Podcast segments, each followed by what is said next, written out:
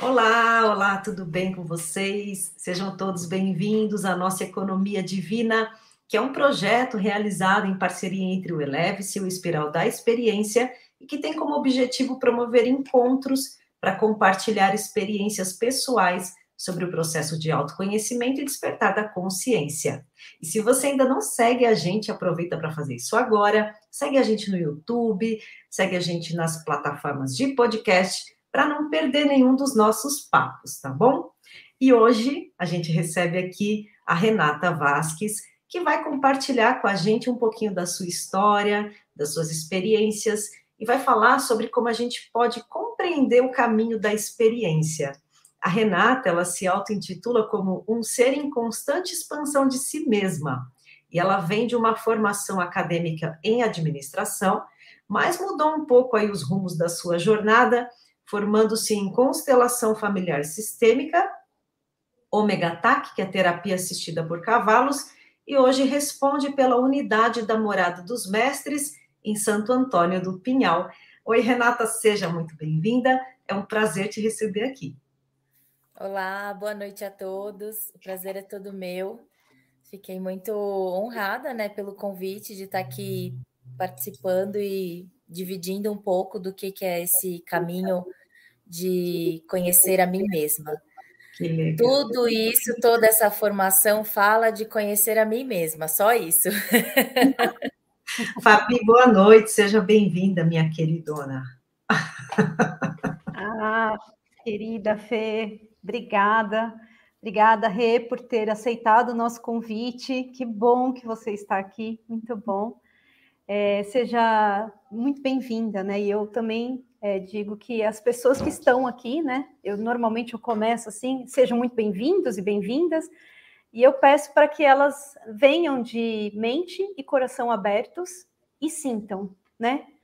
E pegue aquilo que fizer sentido. Aquilo que não fizer sentido, deixe passar. Não, não entre no julgamento, não entre em emaranhados, né?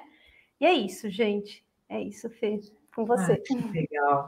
Renata, conta pra gente, Renata. A gente estava conversando nos bastidores aqui no Esquenta, né? Que a Renata estava é, falando um pouquinho que ela vive lá em Santo Antônio do Pinhal. Que cidade boa, né? uma delícia. Aqui é uma cidade bem tranquila. E o que, que te levou a sair desse caminho? Você que tinha uma faculdade de administração, trabalhava na área e de repente mudou tudo. Como é que foi? Conta pra gente. Ah, é, eu falo que dentro desse, do, da experiência que a gente vive, né, de forma inconsciente, todo mundo tem um plano, né? Um chegar lá, seja uma carreira de sucesso, uma bela casa, um belo carro, uma um cargo, tem sempre um chegar lá em algum lugar, né? E a minha vida foi tomando rumos que eu falei, eu acho que eu não vou chegar lá, vou fazer uma curva, vou dar um retorno aqui e começar a organizar algumas coisas que estão meio esquisitas. Então, nesse meio do caminho, eu conheci o Fábio, que é o meu marido agora, né? É, e aí a gente, eu tive, a gente teve duas filhas, é, a Beatriz e a Luísa. Quando, vier, quando veio a gravidez, aí o negócio começou a desgringolar mesmo, assim, porque não foi uma gravidez planejada, eu morava com a minha mãe, o relacionamento estava desorganizado, então foi aquele, como dizem hoje no, no, nesse caminho espiritual, foi ladeira abaixo aí, né? Aí o negócio começou a desgringolar mesmo. E no nascimento da minha segunda filha, é, que foi quando eu comecei a olhar com profundidade para mim através do nascimento da minha segunda filha, porque ela teve pneumonia com sete meses. E aí, a minha mãe já estava nesse caminho, né? Minha mãe é a Márcia Vasques, que é a fundadora da Morada dos Mestres. Então, a minha mãe já estava nesse caminho, eu já tinha consagrado a ayahuasca algumas vezes, mas eu, eu e o Fábio, a gente estava rompido, e aí eu não consagrava ayahuasca, porque ele não gostava de ayahuasca, e aí eu tinha medo dele brigar comigo, mas a gente estava separado. Então, estava bem iludida, assim.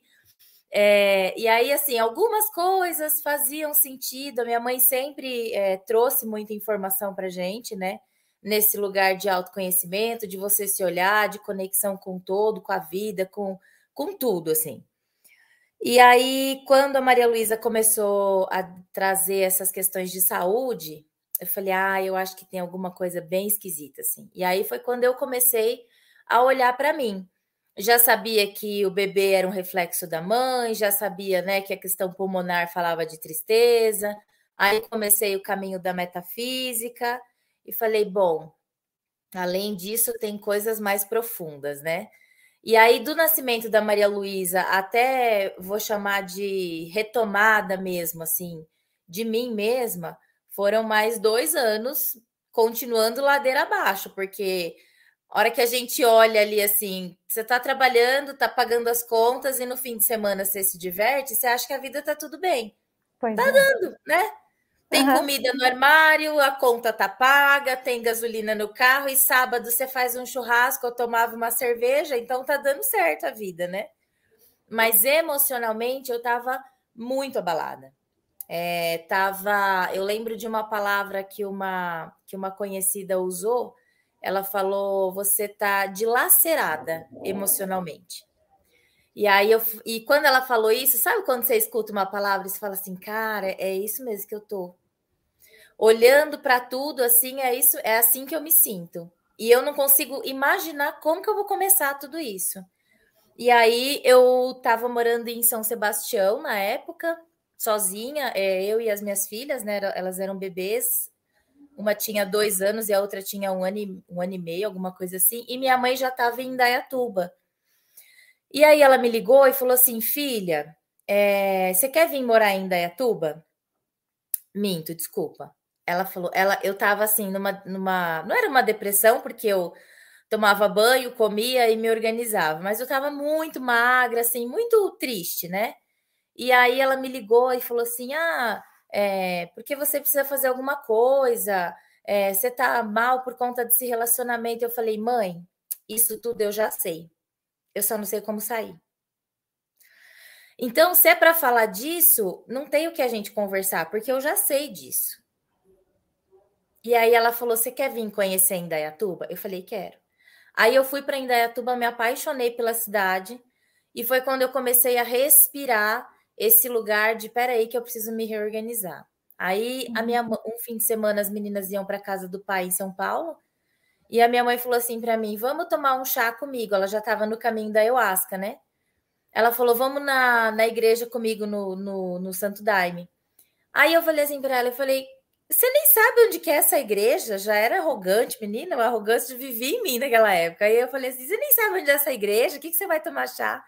Ela falou: ué, você vai ficar aí sozinha, você não conhece ninguém na cidade, vamos comigo, pelo menos você faz alguma coisa. Eu falei: ah, é verdade, né? E aí eu fui nesse trabalho, era um trabalho de São Miguel, que foi profundamente transformador para mim. E eu entrei cinza no trabalho e saí com cor. E aí eu falei, nossa, eu entendi o que, que é estar dilacerada e o que, que é começar a colar os pedacinhos com, com aquele fio de ouro, né? Tem gente que fala que quando você vai uhum. colar uma coisa tem que ser com fio de ouro. E aí eu comecei a olhar para mim. Foi nesse momento que eu comecei a olhar para mim. Não foi de imediato, porque né, até a gente compreender o que, que é você se dedicar a você mesma e, e se compreender de uma forma assim muito íntegra, é sempre uma caminhada. Mas a minha mãe abriu a morada dos mestres, o que facilitou muito o nosso caminho. Muito, não tenho nem palavras para agradecer o que, que é ter uma mãe com consciência e vir trazer. No primeiro momento a gente não gosta, não, sabe? Porque a gente fala assim, agora. Porque pega nos lugarzinhos bem profundo, né? Eu lembro da desculpa, sabe? De você, ah, eu não sabia, sabia, porque eu uhum. já tinha falado sobre isso. Eu te é, falei, eu te avisei. Eu te falei, ela deixava um livro no banheiro, ela deixava um livro não sei na onde, comentava, colocava no carro. A gente era meio que obrigada a escutar as coisas, né? Não tinha jeito.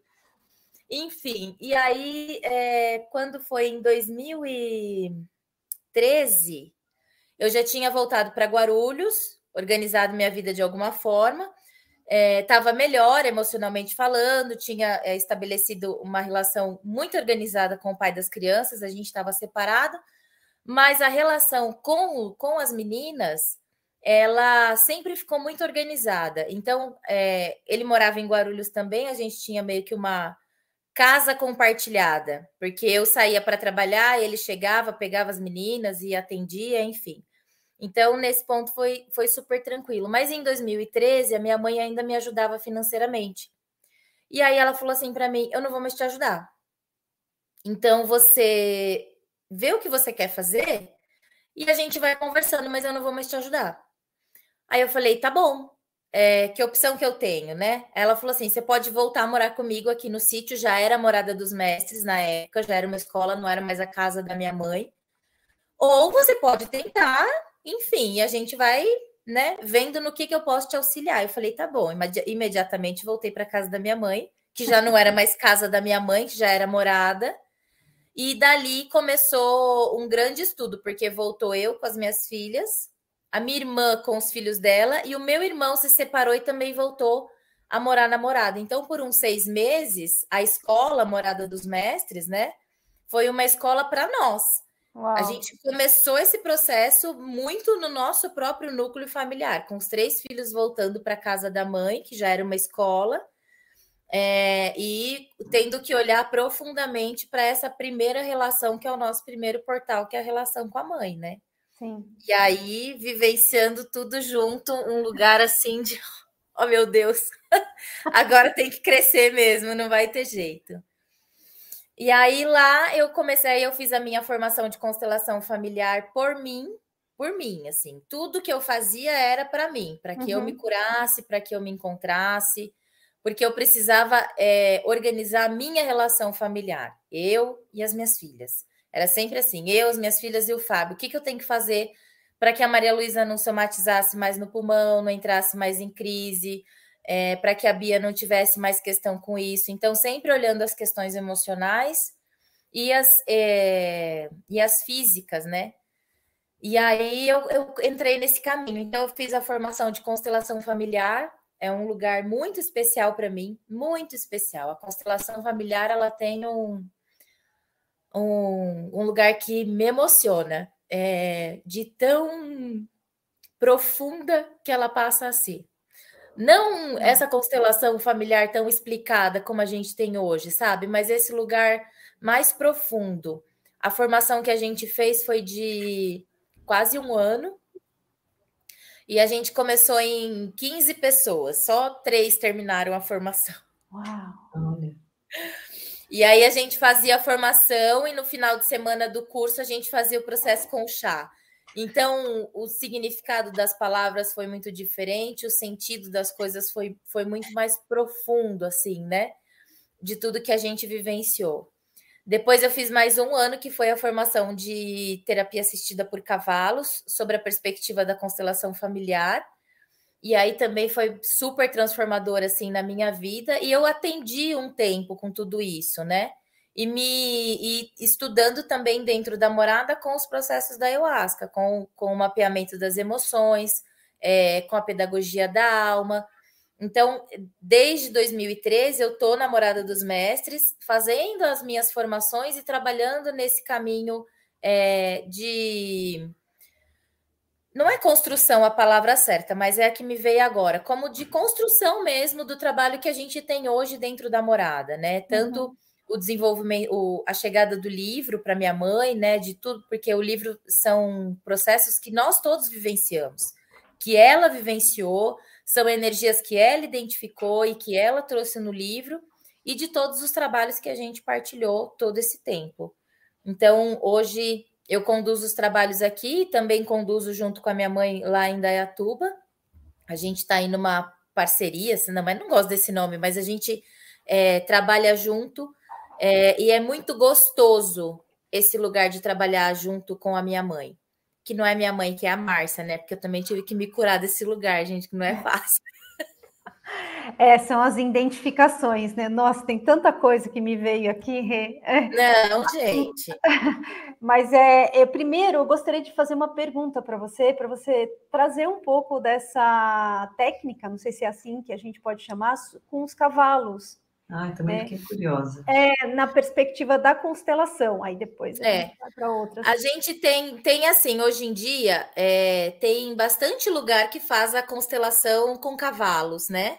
É, a minha formação, ela é terapia assistida por cavalos. É, sob a perspectiva da constelação familiar. Então, essa formação que eu fiz, ela conta o quê? De processos terapêuticos assistido por animais, né, por cavalos especificamente, que é, um, é uma terapia muito antiga, utilizada já há muito tempo nos Estados Unidos, ela vem já de longa data. É, não é montada, não é como a ecoterapia, ela é, uma, um, é um processo de solo, né? Então, é a relação com o cavalo que vai movimentando. Às vezes é o é, escovar o cavalo, é, alimentar o cavalo. Tem um filme da Sandra Bullock que fa, é, acho que chama 21 dias, é, que ela vai para uma clínica de internação de desintoxicação e lá tem o trato com os cavalos, que também faz parte desse processo. A relação homem e cavalo é muito antiga. Então, ela conta muito sobre nós. E os cavalos têm essa capacidade de, eu vou dizer, leitura de campo. Não sei uhum. se é a melhor a palavra mais adequada. Mas eles se conectam conosco de uma forma muito rápida. Então, é como se eles passassem a ser é, mostradores de caminhos, mostradores de energia, de uma forma muito natural. E a perspectiva da constelação familiar é por conta da formação. Então, uhum. na constelação, a gente vai aprendendo que a gente não sabe nada e que a gente está disponível para o campo, para que aquela informação chegue, para que aquele sentir se aproxime, para que o movimento daquele campo aconteça. Então, muitas vezes, num processo, é, numa tarefa, né, que a gente chama, que a gente pede para o cliente desenvolver uma tarefa, sei lá, pegar o cavalo e dar uma volta, um, levar o cavalo para dar uma volta, né? Ali vão acontecendo movimentos é, e que dizem sobre o campo desse cliente. Então, esse cliente chega com uma questão, seja uhum. emocional ou alguma questão familiar, enfim, ele traz a questão dele para ser trabalhada. E o cavalo vai se comportando desta ou daquela forma e a gente vai entregando aquilo que vem, que, que, que vai surgindo. Então, a constelação familiar, ela tem essa leitura também do campo, a partir do sentir da pessoa que está ali no campo. Não sou eu que vou contar para ela, olha, isso aqui significa isso, significa aquilo. Eu posso até sentir, mas não é o meu sentido que tem sentido, é o sentido da pessoa que tem que ter sentido, né? Então a gente vai caminhando nesse mesmo formato, é, só que com a participação dos cavalos. Então é um lugar muito limpo. É, de julgamento, de crítica, de suposições ou de ideias, porque é, é o cavalo. Pois e é. é. o cavalo e a pessoa. Então, eu falo que tem gente que escuta o cavalo falar lá, sabe? Eu falo assim, mas ele falou comigo. Eu falo, tá bom, ele falou. porque entra em contato com esse mais profundo. E o cavalo vai levando a gente, vai nos conduzindo de uma forma muito respeitosa e muito amorosa para esse mais profundo dentro de nós. Uau. Assim é o, o, processo com os cavalos. Muito bom. Eu tenho uma amiga que ela, tra ela trabalhava com ecoterapia, né? E ela dizia que o cavalo é um animal que não tem preconceito, né? Então ele se. E aí, quando você fala que ele se conecta muito rápido, é. me veio essa história que a Rô contou para mim. Eu falei, uau. Sim, ele não tem, ele não tem preconceito, ele não tem filtro, ele não tem nenhum tipo de resistência.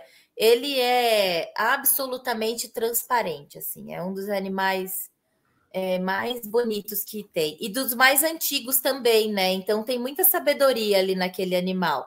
E eles têm muitas semelhanças conosco na questão da manada, da organização familiar, da maneira como eles se comportam. Enfim, eles têm muita similaridade.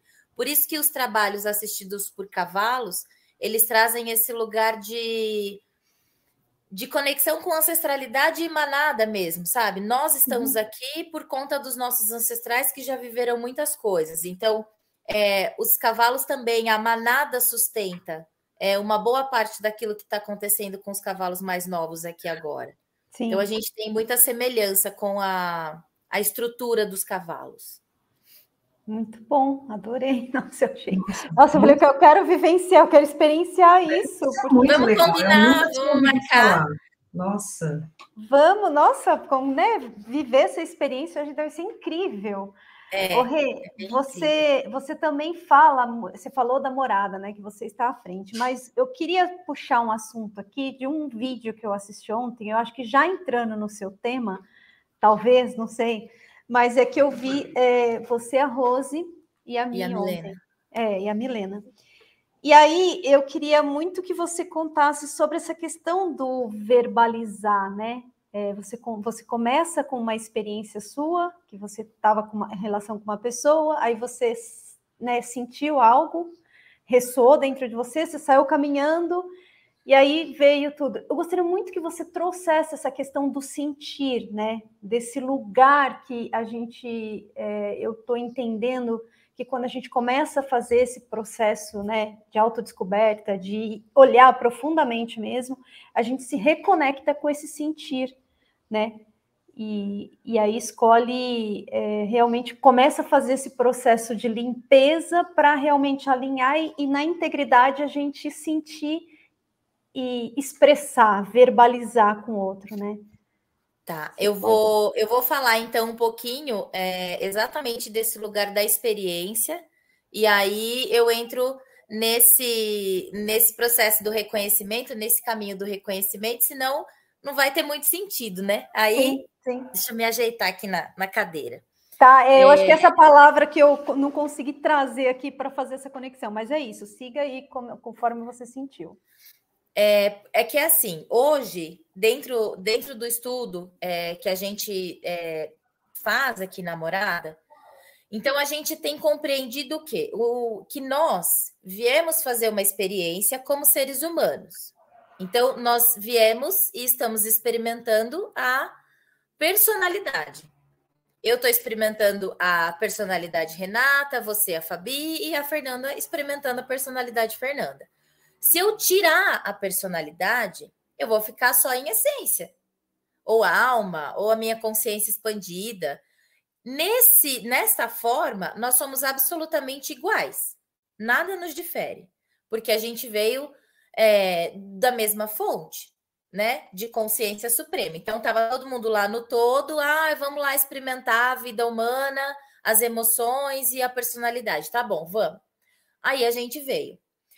Aqui, em personalidade, se nós três fôssemos abrir as nossas histórias de família, nós também seríamos iguais, porque teríamos experimentado os mesmos aspectos de programação mental, ou seja, arrogância, abuso, controle, violência, insegurança, uh, inveja, ciúmes, uh, que mais? Tem uma lista, né? A gente pois pode. É, é. É, tem uma lista. Nós, nós três, experimentamos esses, essas mesmas energias e esses mesmos comportamentos. Na minha experiência, vamos dizer que teve lá 10% a mais de violência, na da Fernanda, 15 a mais de abuso, e na da Fabi, é, 3 mais de controle. Mas na minha também teve controle, também teve violência, a única coisa que difere é a quantidade, se fosse mensurado. Quando a gente começa a compreender que, peraí, se em essência nós somos iguais e em experiência nós também somos iguais, então o que, que me difere de qualquer outro ser humano que está aqui? Nada. E se eu não sou essa personalidade egóica que veio experimentar as emoções humanas, eu sou o quê? Eu sou a sagrada presença, eu sou. Eu sou a minha consciência mais expandida. Eu sou esse pedaço de Deus na Terra, esse fractal que está aqui, que experimentou a inconsciência dessa informação até agora. Mas agora eu tenho essa informação.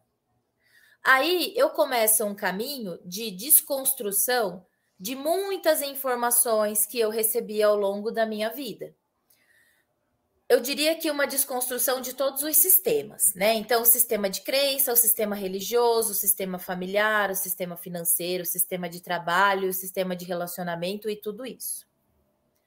Só que não é só um desconstruir. é um aprender a viver a verdade. Uhum. É um aprender a ser essa energia da verdade. Primeiro, a gente começa olhando para nós e começando, e a gente vai percebendo os nãos que eu queria falar e falei sim, uhum. o sim que eu queria falar e falei não, o lugar que eu fui, mas eu não queria ir. E aí eu começo a me experimentar nesse lugar de falar: não, eu vou ficar comigo. Porque ao longo dessa nossa experiência inconsciente, o que que eu fiz? Tentei agradar, fui boazinha. Tô falando de mim, tá, gente? É só ah, eu mesmo. Não, só de você, claro. Eu não vivi nada. Vocês não experimentaram isso, não. É só eu mesmo que experimentei. Imagina eu agradar?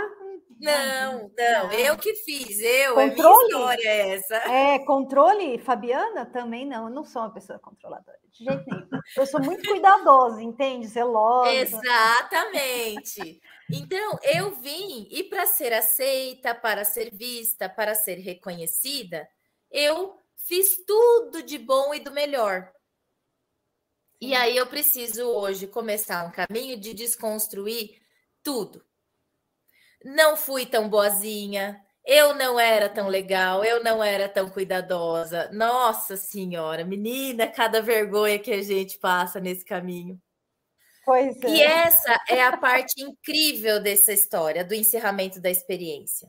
Porque eu começo a me lembrar que eu contratei todas as pessoas que, que atuaram comigo nesse teatro. Então, eu contratei a vizinha chata, o fulano arrogante. Eu contratei todas essas pessoas para que através delas eu pudesse me conhecer. Para que através delas eu pudesse me reconhecer em aspecto de programação mental. E pudesse perceber que menina não tá lá na Fabi não, tá aqui. Jesus, que né? coisa. Meu Deus, para, para tudo, Fabi. Eu vi o controle e era meu, não era seu. Que loucura! É, olha, é muito legal isso que você está falando, porque a gente, enquanto ser humano, tem uma tendência de achar que o outro, se eu fiquei com raiva, é porque o outro me provocou. Se eu fiquei triste, é porque o outro me magoou, mas não é porque eu sou magoável, eu sou raivosa, né? Ninguém se coloca nesse lugar, porque é muito ruim, né, se colocar você assumir a sua própria responsabilidade aí nesse processo. E eu não vou nem, eu vou, eu vou dizer para você, Fernanda, que é assim, a gente aprendeu a embotar as nossas emoções. É. Porque na nossa infância não era conversado sobre emoções. A gente não conversava. Eu tô tendo a oportunidade agora de falar sobre essas emoções com as minhas filhas. Como que você se sente? Como foi isso para você? Filha, como que você percebe isso? Como que é determinado? Eu tenho, eu tenho essa oportunidade. E quantas a pessoas gente... que hoje são adultas que não ouviram? Engole o choro. Tô. Fernanda, olha, a morada tem 13 anos. Esse ser humano ainda não chegou aqui, tá? Outro ser humano que disse assim: ah, eu tinha uma relação ótima com os meus pais, falava é. sobre as minhas emoções, é. não chegou. Não, não conhecemos desse tipo é. Ainda. Hoje eu estava falando com a minha irmã, inclusive, sobre a, sobre a filha dela mais nova. A, ela tem seis anos. E ela tem, ela foi beneficiada por essa família, né? É, e ela chegou num momento tão especial de todos nós que com seis anos ela tem a capacidade de se autorregular, de falar sobre o que ela sente, de se autoavaliar e ser livre no seu processo criativo, na, no cantar, no dançar, no brincar, no dizer o que ela pensa. Amém. Nossa. Não, eu hoje estava conversando com a minha irmã, eu falei, mana, eu fico assim emocionada. Eu paro para ver a Serena brincar e criar. E ao mesmo tempo, ela fala para mim, tia, eu não estou me comportando bem, eu ando muito teimosa. Ah, é mesmo, Serena? Por que você está aqui que é teimosa? É que eu ando muito insistente, eu não escuto o que as pessoas falam e eu quero fazer do meu jeito. Fala, menina, vão ter que, vão ter que fazer alguma coisa com isso, então. Né? É, são as novas não, ela tem maturidade, né? né? Exatamente. Consciência mais, dizem, né? São as crianças cristal, enfim, que estão. Mas elas chegam aí. também, Fê, chega num ambiente de, né, desse, é, numa família que, que, já já está realmente trabalhando isso há algum tempo, ela, ela é livre, essa é a palavra, ela é livre. Exatamente. Para ser quem ela é na ela essência. é livre. Exatamente. É isso que a gente estava falando. E ela participa, quando ela está aqui na minha casa, ela participa da jornada. Do mapeamento, ela senta e fica na sala. Do chá, quando ela quer tomar, ela toma. Só para participar mesmo, não que ela toma assim uma dose, mas ah, eu quero uhum. tomar o chá. Então ela faz todo o processo, escuta os mapeamentos. Às vezes ela para e fica bem analisando, e ali ela vai. Não tem mais um lugar assim, ah, esse assunto não é de criança. Uhum. Não, esses assuntos são de criança, sim. E ela vai aprendendo a se auto-organizar. Enfim, então a gente tem esse caminho é, evolutivo acontecendo sobre mim mesma. Então, como a Fernanda falou, né? Às vezes a gente é, faz um, uma. A gente coloca a culpa sempre nesse que chega, de me deixou com raiva, de me deixou triste, de me magoou, de me ofendeu, mas esquece que lá, quando a gente tinha seis anos, a gente engoliu a raiva, a gente engoliu a ofensa. O tio chato que chegou e apertou as bochechas falou: Ah, sua gordinha, ah, você é isso, e a gente teve que engolir. Tá lá dentro. Então, hum. não tem nada a ver com nenhum personagem da nossa vida aqui fora. Quem chegou agora e me fez uma raiva, eu vou precisar encontrar esse caminho que a Fabi falou, né? Quer dizer assim, nossa, eu vou ter que entrar em contato com essa raiva agora e não pois tem é. nada a ver com a Fernanda que me falou tudo que ela bem quis aqui, porque a raiva já estava dentro de mim. Exatamente. Meu Deus, vamos lá. Essas pessoas elas são gatilhos vai. que disparam aquilo que é. a gente traz dentro da gente, né? Nada é. mais Exatamente. que isso. Vai para o quarto, Nada mais que isso. chora, escreve, faz o, o que, que você quiser, mas olha para isso isso é, é teu. É, e não tem, e não existe o outro. Essa é. é uma chave que faz com que a gente passe a ser, vou usar esse termo, responsável por mim mesma, é, mas eu ainda prefiro o termo íntegra, porque eu uhum. preciso ser íntegra, de inteira de mim mesma. Eu estou fragmentada ao longo dessa experiência. Eu estou fragmentada. Eu tenho 39 anos agora. Vamos colocar que por 30 anos eu me fragmentei ainda querendo agradar, querendo buscar para não brigar, para não isso, para ai, não, não vamos fazer, ai, vamos passar o Natal todo mundo junto. Puta, não quero, mas vamos. Ai, o dia das mães, o dia dos pais, o dia da avó, o dia do periquito. Quanta ilusão a gente viveu. Então, hoje, a gente está tendo que entrar em contato com tudo isso. E não é assim, ah, quem está no caminho de autoconhecimento. Não, gente. Está apertando para todo, todo, mundo. mundo. É. Só que a diferença é tá buscando algum tipo de caminho de autoconhecimento, quer dizer, auto, de, de me conhecer, uhum, uhum. tá sendo privilegiado.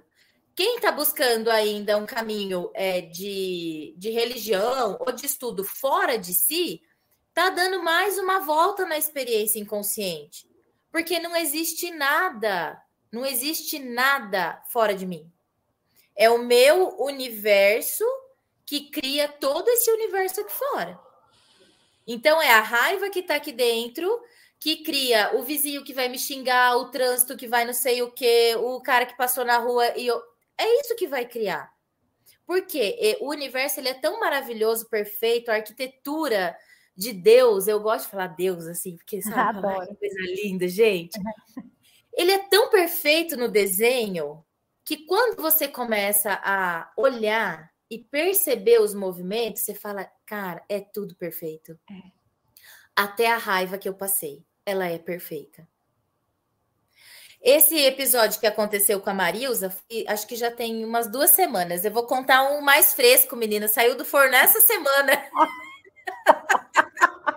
Não, e a gente pensa que é assim, né? É, ah, eu, eu passei pela experiência, virou uma chave há um ano atrás. Não, gente, ontem, né? Há cinco Exatamente. minutos atrás, né? Isso acontece a todo momento, né? E está acontecendo. É, ah, é. Para quem está acordado, é a todo momento. É, para quem. A todo momento. Ó, essa semana Ah, domingo passado a gente finalizou uma jornada aqui em Santo Antônio do Pinhal. E no domingo eu fiz o. Eu tomei o chá também e fiz um trabalho, me permiti. A jornada estava bem tranquila, sentindo meu coração, e aí eu fiz o trabalho. E eu acessei é, memórias do meu relacionamento com o Fábio. Parênteses, né? Eu e o Fábio, a gente já se conhece há 20 anos. Estamos bem, estamos vivendo em paz, um lugar muito incrível, maravilhoso. Niki abriu uma caixinha de memória aqui e eu acessei todas as raivas que eu guardei desse relacionamento de, da gestação. Minha filha já tem 15 anos, veio memória, sabe, de coisinha lá da gestação, do começo do namoro, enfim. Acessei tudo isso. Falei, nossa, que coisa estranha. Enfim, limpei e tal, não sei o que, acessei, liberei. E falei com ele. Falei, nossa, Fábio, acessei essas raivas, né? Assim, de um tempo de relacionamento, né? Que nem sabia que estava aqui dentro de mim e tal. Umas tristezas, sabe? Umas mágoas, umas coisas, mágoa de caboclo, que a gente fala que elas fica agarrada lá, né? E a gente não solta. E falei com ele, mas achando que tava assim, tudo bem, né? Aí eu falei assim para ele, eu falei, eu senti que é como se o nosso relacionamento tivesse acabado. E eu não sei falar sobre isso, porque é como se tivesse acabando o relacionamento, o relaço, o relaço da história e ficar aqui, sabe? Eu falei, eu não sei explicar, mas é como se o relacionamento tivesse acabado. E tá, e tá tudo bem, assim, porque eu também não sabia o que estava acontecendo. Aí passou uhum. segunda e terça a gente viajou, a gente foi para Visconde Mauá, a gente fez um trabalho lá, ele também estava pegado com umas questões que ele tá que ele tá vivenciando. Na quinta-feira de manhã, ele acordou e a gente foi tomar café. Ele falou: Eu preciso falar com você. Eu falei: Tá bom, pode falar. Aberta no meu coração, assim.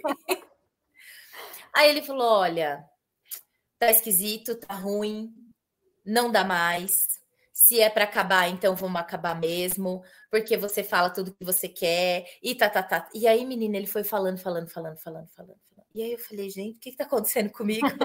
eu não tava plena, eu não era puro do amor. E aí eu escutei. A hora que eu fui falar, ele falou assim para mim: e eu não vou te ouvir. Eu não quero te ouvir. Porque você vai querer me convencer e eu não quero te ouvir. Aí, menina, eu fiquei aquele troço dentro de mim, assim, né? Falei, vou caminhar. Pus meu tênis, dei nem tchau para ele, saí aqui chorando, caminhando pela essa estrada e fazendo uma meditação. Eu falei, eu sou, eu, é, eu sou a ressurreição e a vida no meu sistema de compreensão, eu sou a ressurreição e a vida no meu corpo, eu sou a ressurreição e a vida. E aí eu fui caminhando até o mirante aqui da, da, da estação, tem uma santa lá, né? Aí eu ajoelhei lá, fiz uma oração. Falei, Jesus, eu não tô te entendendo. Não foi clara essa lição. Fale comigo. Dá para ser mais explícito, por favor? Adoro. Fico você, pedindo isso Você está muito ousado. Eu não tô te entendendo agora. O que, que é isso? Sem mensagem subliminar, Jesus. Não, aí eu desci. hora que eu desci para casa, gente, limpou porque veio a compreensão. Eu não tinha dito que o relacionamento tinha acabado, então o Fábio precisou ser o instrumento para que eu entrasse em contato com a aceitação do fim, o choro do fim, o luto do fim, porque realmente aquele relacionamento tinha acabado. Eu tinha acessado e limpado a, os guardadinhos daquele relacionamento.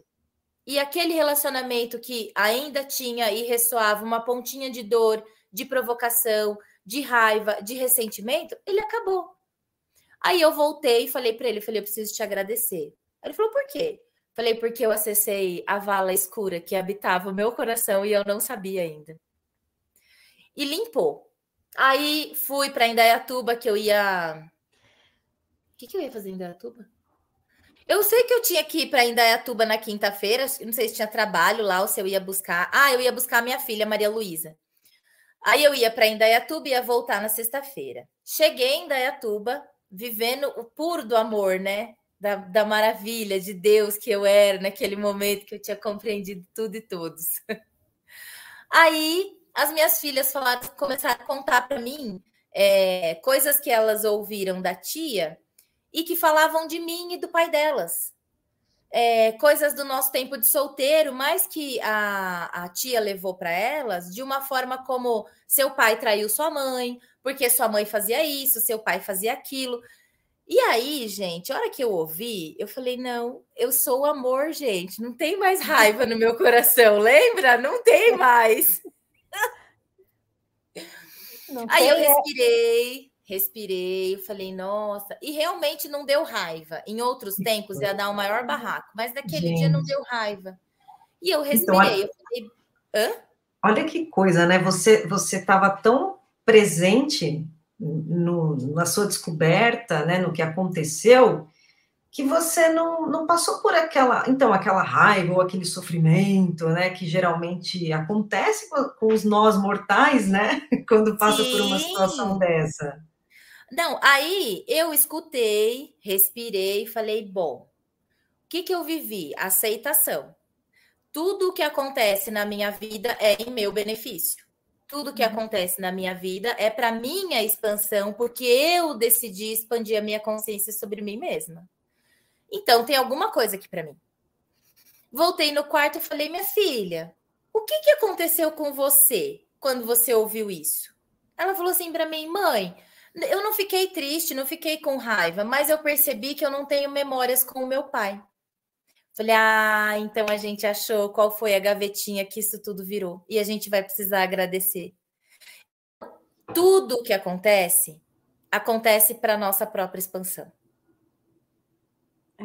Eu falei assim para ela, é, falei, até as vespas, as flechas que as pessoas lançam, elas encontrarem um lugarzinho dentro de nós, é porque elas são nossas também. Uhum. Porque quando não tem mais um lugar dentro de nós, elas vão passar e não vão nos machucar.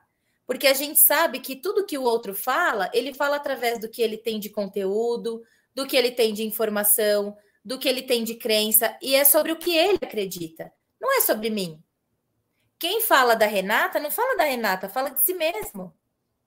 Então a gente sabe que se achou um lugarzinho aqui, hum, abriu uma gavetinha, aí a gente precisa acreditar. Oh, agradecer, porque era a gavetinha que a gente já dava conta de abrir.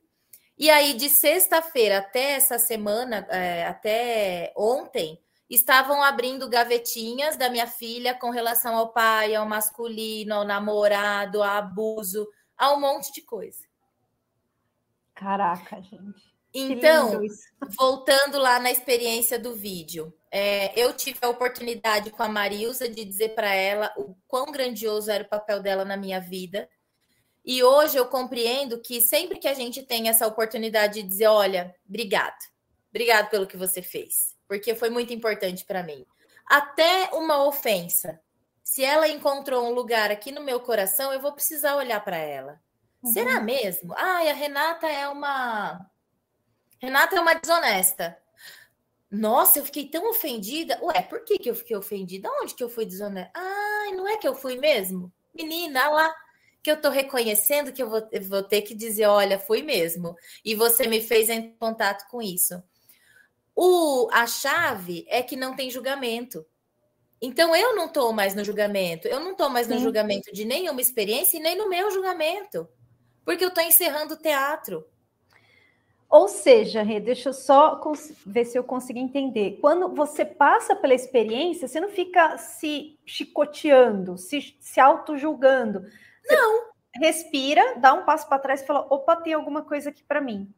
É. E aí você se identifica. Então, por exemplo, eu estou sendo desonesta também. É. Ou eu estou alguma. E tá tudo bem, porque é estrutura de ego, né? É, é, é, é experiência, né? Ó, vamos pegar aqui. Quem, nós três, tá? E se for só eu, tudo bem também. Eu me aceito ser só eu. Eu seguro aqui a onda. Mas vamos lá. É, desonestidade, mentira, traição, é, se dar bem. Eu já experimentei. Vocês já experimentaram isso? Sim, sim. Ah. Já. Não, eu digo para você que essa questão da desonestidade era a deson não, é, desonestidade comigo mesma. Quantos ah. sims eu falei querendo falar não? Para eu poder agradar o outro. Então eu estava sendo desonesta comigo, não tinha integridade. Então, é, hoje eu estou entendendo, eu estou muito nesse lugar de observar e, e, ver essa honestidade. Quando eu vou fazer alguma coisa, é, qual é o propósito disso? O que, que tem por trás disso? O que, que eu quero com isso? Esses dias aí passou pelo, eu passei por uma experiência que no domingo eu fiz um bolo para um amigo e, e falei para ele, ó, eu fiz, ele, ele falou que estava com vontade de comer bolo no sábado, aí eu fiz o bolo. Só que eu fiz totalmente na mente egóica. e eu tive que falar para ele, eu tive que falar, não, eu senti de falar para ele, e eu falei, eu vou falar. E eu falei, eu, eu peço desculpas porque eu fui invasiva, sabe? É, então o bolo está aqui. Se você sentir, se for fluido para você vir buscar, ele está aqui. Senão você perdeu o Playboy, a gente come porque ele está maravilhoso. mas é isso, é isso. Eu, mas, mas antes de eu chegar nesse lugar, eu fiquei super incomodada. Eu fiquei super desconfortável. Por quê? Porque ele falou: eu vou buscar no domingo. Ele não veio. Vou na segunda. Eu, nossa, eu fiquei com uma raiva. Cara, mas Fabiana, foi você que fez, foi você que quis. Por quê? Ele, né? No... Nossa, gente. Nossa, mas aí a gente, a gente brinca, a gente Resolvi. brinca namorada que é a. Lembra daquela novela do SBT, a Maria do Bairro? A... Acho que eu já ouvi falar. Não é do meu tempo, não. É, tinha a Maria do Bairro, que era a Thalia, ou a Mercedes alguma coisa, que era usurpadora. A gente tem uma programação mental de Maria do Bairro, sabe? Porque ela é meio melindrada, ela faz um drama, ela dá um show, é, assim, de vez em quando. Ai, mas quem nunca, né, gente? Nossa. Não, e eu comecei. Só que antes eu sofria quando eu identificava essa Maria do Bairro. Adorei. Vou pegar emprestada. Eu ficava em. Não, eu comecei a rir de mim mesmo. Nossa, como você. Para programação mental, né? Para Maria do Bairro. Comecei a rachar o bico. Né? Falei, como você é ridícula, né?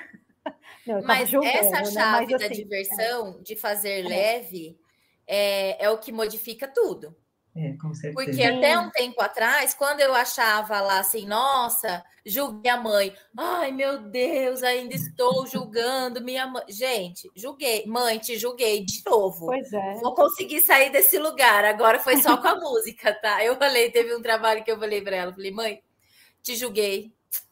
Renata, de novo. Eu falei, mãe, a música era horrível para minha cabeça. Eu não consegui te julguei naquele momento, mas é só porque é uma palhaçada, gente. É. Quando a gente olha a experiência e as picuinhas que a gente entra com uma grandeza de vida para ser vivida, você fala, gente, só pode ser a Maria do Bairro, não é possível uma não, coisa e dessa. A, e a vida é tão engraçada que assim, a vida é tão engraçada que quando a gente, por exemplo, tem algum desentendimento com alguém da família e fala assim, ah, eu vou embora, vou, vou morar em outro lugar, tal, não sei o quê, né? Vou, vou, dar um exemplo, aí a pessoa tá lá, tem aquele desentendimento com a mãe ou com o pai, por exemplo, vai morar em outro lugar, ela encontra um chefe, ela encontra uma sogra, um sogro igualzinho. Porque não adianta fugir, não adianta escapar, não tem jeito. Não adianta. E eu vou te dizer uma outra coisa, tá? Pegando essa essa sua essa sua fala. A gente vai embora brigado, acha um monte igual pelo caminho. E quando a gente volta, eu falo que o nosso estante tá lá, com os potes, tudo esperando a gente voltar para fazer a lição que ficou para trás. Então, gente, se, se fugir, você vai fazer, e se ficar, você vai ter que fazer a lição. Pois é. Porque não, não é sobre outra, é sobre você. A, olha, eu estava falando isso agora com o Fábio aqui no café da tarde. Eu falei, meu amor, vocês estão tendo a oportunidade de voltar na dispensa e arrumar tudo que ficou para trás. Tá cheio de pote. Eu falo que tem. Você vai na dispensa, tem um monte de potinho lá, Renata. Eu falo de novo aqui, gente, mas eu já não organizei esse negócio. E, e a gente volta no mesmo espiral, Fê. É, Você pode perceber, a vida tá sempre num espiral. Nunca mais você viu aquela pessoa faz anos que você não vê fulano de tal. Aí você volta, reconecta, começa a conversar, daqui a pouco você está vivendo a mesma coisa. É. Às vezes, até o mesmo tom de discussão você vivencia com a pessoa de novo. Até passar de ano. A hora que dá o salto, pode ser que Até você se ligue. A né? chave é lembrar que o quê? O que, que a gente está fazendo nesse momento? Nós estamos vivendo um processo ascensional, que é uma mudança de frequência planetária. Então, a gente está saindo da dualidade, que era certo e errado, feio e bonito, nananã, e entrando nesse caminho de unidade. Para eu estar em unidade, para eu estar inteira, com a consciência da unidade, eu não posso ter nenhum fragmento em mim que me coloque em personalidade, porque a personalidade só conhece o caminho da dualidade do julgamento. Sim. Então, enquanto em mim tiver um caminho de falar, ah, mas a Fabi não vai, não, Fabi, tá. já julguei, já me vi uhum. separado da Fabi, é. já me vi separado da Fernanda. Aí eu continuo vibrando é, em dualidade olho para a Fabi, olho para a Fernanda e falo, nossa, que experiência incrível que eu estou fazendo em forma de Fabi e de Fernanda. Demais isso. Com muito respeito, porque todo mundo dá conta das histórias que veio viver. Por mais absurdas que a gente possa olhar, todo mundo dá conta da história que veio viver. A nossa Porque vida somos só... alma, né? Porque, enfim, somos essência, somos, é, estamos conectados com a fonte, né? Sim, nós somos a fonte, gente. Eu sei sim, que isso pode sim. parecer impactante, sim. mas nós somos a fonte. Não vai chegar um raio cósmico é, flamejante e uma musiquinha dizendo: Oh, agora você se iluminou. Não vai. Nós somos a sagrada presença Eu Sou, experimentando a inconsciência, experimentando as emoções humanas.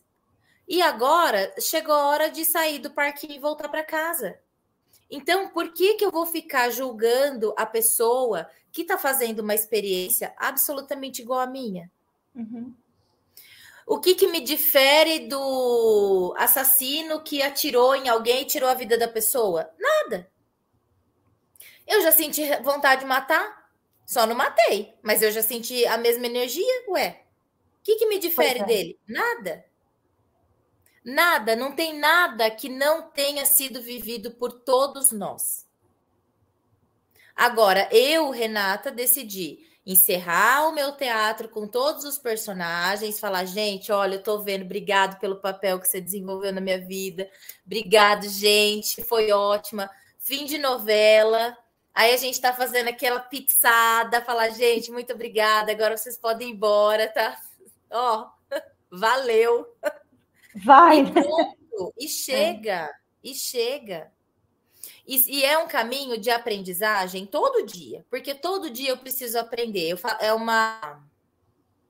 Uh, como é o nome disso? Transição. É uma transição. Eu era comandada pela minha programação mental, pelo ego, e a minha alma, de vez em quando, me dava um insight e uma manifestação de que ela estava aqui. Tipo, tive um insight. Ah, meu Deus. Ah, e não é que legal. Agora eu estou fazendo assim, ó. A minha programação está saindo de cena e eu estou aprendendo a viver nesse lugar em alma, em confiança absoluta, em fluidez. Só. Não me importa, mas não que eu não ligo, não me importa o que as pessoas estão fazendo da vida delas e nem uhum. o que elas pensam sobre mim. Só importa o que eu estou fazendo com a minha vida e o que eu estou pensando, sentindo e realizando. Amém. É porque a verdade não precisa ser justificada, né, Rê? É... Acho que ela travou aqui. Ah, ela voltou. É, ela não precisa ser justificada. Não, de jeito Ou... nenhum. Ela só é. Ela só é. E, e quando a gente sente e a gente segue e a gente flui nesse sentir, nessa verdade, a gente a gente está em paz, né? É, é, viver o céu na terra mesmo, literalmente, né? Exatamente. Por isso que não vai chegar um momento. Uh, você já é o momento. É. Você já é a sagrada presença. Eu sou experienciando. Você precisa assumir isso. E por consequência, muitas coisas vão modificar na sua vida, porque a sua, a, a sua ressonância muda, a sua frequência muda, e, não, e o velho não cabe no novo. O velho não cabe no novo. Não adianta. E é uma coisa que eu quero pegar esse gancho aí que você falou, o velho não cabe no novo. E vocês também comentaram no vídeo, né? Que é uma coisa assim, a Rose estava falando da experiência profissional dela, né? E ela falou, ela tem uma frase lá que ela fala: Eu não sei de nada, porque é, até anotei aqui. Até, você está aí, Rê? Podia anotar, eu não sabia. Tem não, cola. eu anotei, eu fiz uma colinha aqui, ó. Mas é porque eu, veio o vídeo para mim ontem e hoje nós nos encontraríamos, né? E, e aí me veio de anotar. Eu falei, claro. se eu tiver oportunidade, eu vou abordar lá com a Rê para ela trazer um pouco para gente, né? É, ela fala do nada do velho cabe no novo, né? Então, assim, a gente está muito agora, agora, e, e, é nessa, nesse lugar de eu costumo dizer que é união, relacionamento e criação, né? muito nesse lugar do agora, né? É... Estar disponível é, para nossa alma o tempo todo. Disponibilidade é para mim mesma, para que a minha alma comece a me instruir. Imagina que a sabedoria divina, ela já está, ela, ela é intrínseca em nós. Uhum. Nós já acessamos essa sabedoria, ela está aqui em nós. A gente tem 12 filamentos de DNA e usa só dois tem alguma coisa esquisita, né, com essa experiência humana aqui absolutamente limitada. Então a gente está ativando toda essa sabedoria. O núcleo da nossa célula, ele é perfeito e original e ele tem a frequência divina, que é altíssima. Então não está fora de mim, está aqui em mim. O velho é a velha forma de pensar. O que eu aprendi ontem talvez ele já não sirva para a semana que vem. Sim. O que eu fazia a semana passada, talvez ele já não sirva para um momento daqui a pouco. Então, a, as profissões estão se modificando, porque muitas delas já eram dentro da dualidade. É, eu vou dizer que a própria medicina, para eu ser médico, eu preciso de doentes. Pensando assim, sabe, bem impactante mesmo. Então, o que, que eu estou criando que eu estou precisando criar a outra energia e que me leva para a dualidade. Então, tem um caminho aí de transformação que está acontecendo com as pessoas, com a consciência, com toda essa energia. Eu não sei o que é, porque eu também não conheço alguém que já esteve lá e que está voltando para cá. Eu sei que é um caminho onde eu preciso estar disponível para a sabedoria o tempo todo. A minha referência de mente ela vai buscar no passado. Uhum. Então, tudo que eu preciso resolver aqui agora, quando eu penso, eu penso em coisas que eu já vivi. E muitas vezes essas experiências elas não deram certo. Aí eu vou para o medo, eu vou para a insegurança, eu vou para o ai, será assim? Mas hum, olha, fulano fez. Então eu preciso ir soltando esse velho, hum. a velha forma, e aprendendo uma coisa que chama fluidez fluidez. A fluidez ela é no agora, ela não tem o daqui a pouco, ela acontece, a coisa conecta, realiza, acabou e acabou. E acabou. Então, a, até mesmo que eu passei no relacionamento com o Fábio, que eu contei da experiência com o Fábio, é como se fosse o velho relacionamento, ele não cabe no novo. Uhum. O novo somos pessoas inteiras, íntegras, que temos a capacidade de ser inteiro, íntegro e livre o tempo inteiro. Então, hoje eu tô indo para o norte. Você vai comigo? Ah, não, eu senti de ir para o sul. Tá bom. Tá tudo bem. Amanhã a gente pode ir junto para o leste. Ah, legal. Então amanhã a gente vai. E isso precisa ser um caminho muito em paz. É. E é novo. Também não sei viver, gente. Tô querendo viver agora, de vez em quando dá um medinho. Disso tudo que você falou, me veio muito uma, uma coisa que é assim, eu acho que o segredo mesmo da gente evoluir e também de ser feliz está no desapego, né? Desapego é uma chave. Desapego é uma chave. Sair do controle, vou dizer que é ilusão, né? Apego é uma ilusão. Controle é outra ilusão. Porque a gente não tem controle de nada e a gente não tem nada. O que, que você tem, Fê? Nada, né? A gente o que, chega o que sem que nada faz? e vai embora sem nada. É, Essa ah, tá é a maior lição que a gente tem, né? Aí chegou aqui, sei lá, vamos colocar aí, chegou aqui a informação que você vai sair do planeta amanhã. O que, que te prende aqui? Nem que eu queira, né? Tem, é lógico que assim, eu não sou o ser mais desapegado ainda, né? lógico que não. Óbvio que não. Mas eu vou falar para você, é um, é um exercício. É pensar nisso, né? O que, que a gente tem? A gente não tem nada, a gente vem sem nada e vai embora sem nada. O que a gente leva são as nossas experiências, os sentimentos do que a gente experimentou aqui, né? A gente leva a própria evolução. A gente tem o encontro da pedagogia da alma, que são quatro encontros, um por semana, né? E aí, nessa, nesse, na pedagogia, eu costumo falar que tem um exercício que a gente faz que é assim: você tem 14 dias. Que 14 dias você vai ser retirada do planeta. Só que tem que estar tá tudo resolvido. Nome no SPC, Serasa, devendo, boleto, é, briga com o marido, com a sogra, com a vizinha, com o periquito, com a mãe, com o pai. Você vai precisar se organizar. Vida pessoal, vida emocional, vida financeira e vida mental. Porque, menina, quer outro, outro rolo é documento que você não organiza, né? Pois é. Tem que estar tá tudo organizado. Faz a lista. Às vezes a gente leva um choque. Meu Deus. que bagunça, deixa essa bagunça. Meu Deus, povo, né? quanta coisa para resolver. É. Mas principalmente as pessoas que eu falo que a gente acorda, abre o olho e aí a janelinha começa a abrir, né? Várias abas na tela do computador. Resolva tudo. São todos personagens do seu teatro esperando um reconhecimento. Então, mas resolva tudo é nesse lugar, né? É, aquilo que você pensa na pessoa e você sente alguma coisa, né? Ou porque você é, porque ela falou alguma coisa que você é, sentiu raiva. Então, assim, e, e o, o, lance é que o poder está na gente, né? A gente pode agora resolver isso. E agora, né? E Rê, a gente precisa conversar com a pessoa, a gente precisa expressar para a pessoa, a gente tem outras maneiras de fazer isso. Não, não, não quero fugir, não.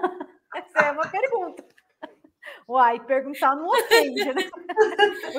Olha, é, o que a gente tem observado, Fabi, é que quando você entrega para o outro, seja na forma de uma carta, de uma mensagem, de uma fala, de um verbo, quando você entrega para o outro, você realmente encerra a ligação energética.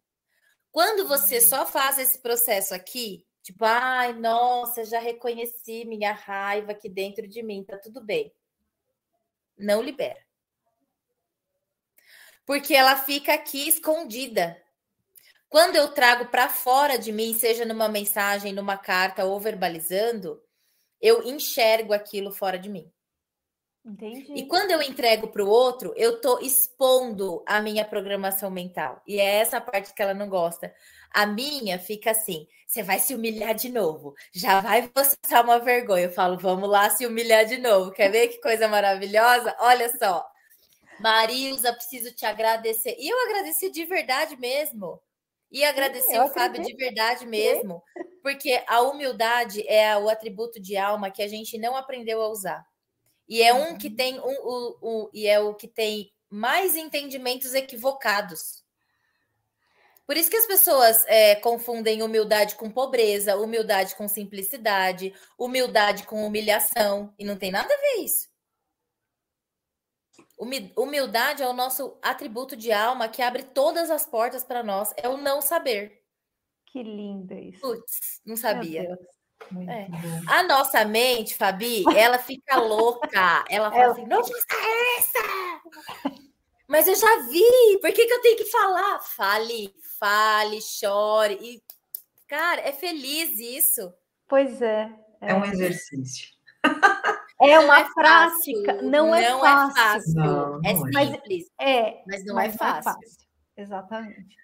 Esses Renato, dias eu falei, não, Fê, peraí. Desculpa, Agora... não, fala, fala, fala, fala Mais uma você. coisa.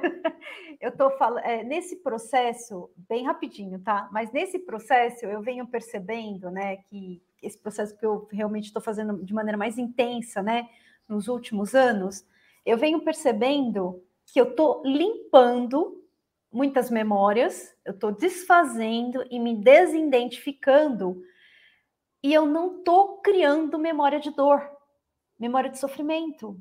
O que é lindo isso. Faz sentido isso, Rê? Sim, o sofrimento é uma ilusão, ele não existe. Não existe o sofrimento. Se você compreende a experiência e se você compreende que ninguém te causou dor, Onde é que está o sofrimento? Pois é. Vamos pegar o fim do relacionamento, tá? Ai, fulano terminou comigo, me deixou, me abandonou, foi embora. Gente, a pessoa tem o direito de ter acabado e ela não querer mais viver aquilo. O amor faz com que a gente olhe para o outro e diga: ok, está feliz, que bom, viva, vá ser feliz. Mas a gente brigava, rompia, nunca mais olhava na cara. Você estava dormindo com a pessoa ontem, hoje não sei quem é, é um estranho na minha vida. O sofrimento é uma ilusão. Ele faz parte da inconsciência, da nossa forma infantil de conduzir a nossa vida. Aí a gente sofre, a gente fica com raiva, a culpa é do outro, entra em tudo lá que a Fê falou, é, que é o processo natural. As pessoas não crescem e aí elas ficam nesse ponto de criança conduzindo a vida. Sentada aí tem sofrimento. Da vítima, criança né? sofre. Pois é. O que, que você falou? Sentada no banquinho da vítima. Total. Chorando. Chorando. Esperneando, né? Esperneando. Batendo. Bem por aí. eu ia te perguntar é, sobre as atividades que vocês têm aí, se você quiser falar um pouquinho da morada dos mestres, né? O que vocês fazem, como que as pessoas fazem para entrar em contato com vocês, que a gente está chegando no final hum. do nosso papo. Se quiser passar tá. os recadinhos. É, bom, a gente tem, vou ver se eu lembro de todos, né? Eu devia ter anotado. A gente tem segunda-feira o estudo do livro que acontece é, online então, depois eu posso. Ah, eu posso passar depois o telefone, né? E aí deixar, de repente, na descrição do vídeo. Pode, pode sim, sim. Pra, é, eu posso, eu posso, a gente pode fazer uma descrição. Segunda-feira acontece isso, terça, isso. Ah, legal. É. Eu, eu, então, a gente novamente. tem o estudo do livro toda segunda-feira, às 8 horas da noite online. A gente tem as turmas de pedagogia da alma, que acontecem. É, elas são semanais, então como se fosse três turmas por mês, porque são quatro semanas, né? Uhum. Um encontro por semana. É, e aí a gente tem as jornadas, que também acontecem duas vezes no mês. As jornadas são imersões com a medicina da ayahuasca, o mapeamento das emoções, é, aqui em Santo Antônio do Pinhal e na unidade de Indaiatuba também.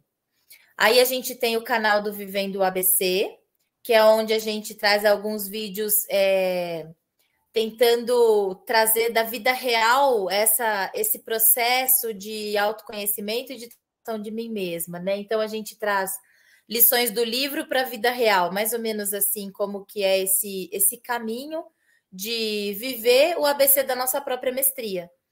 Uh, que mais? Tem o Desperte, que é um canal, o Desperte e o Mestres Ascensos, que é onde a gente tem o livro narrado é, e as lives que acontecem é, com a minha mãe também, com a Márcia. E, bom, enfim, acho que depois eu posso escrever tudo e Sim. aí coloca na descrição do vídeo junto com os telefones de contato, né? Para quem quiser experienciar é, o mapeamento das emoções ou a jornada, enfim.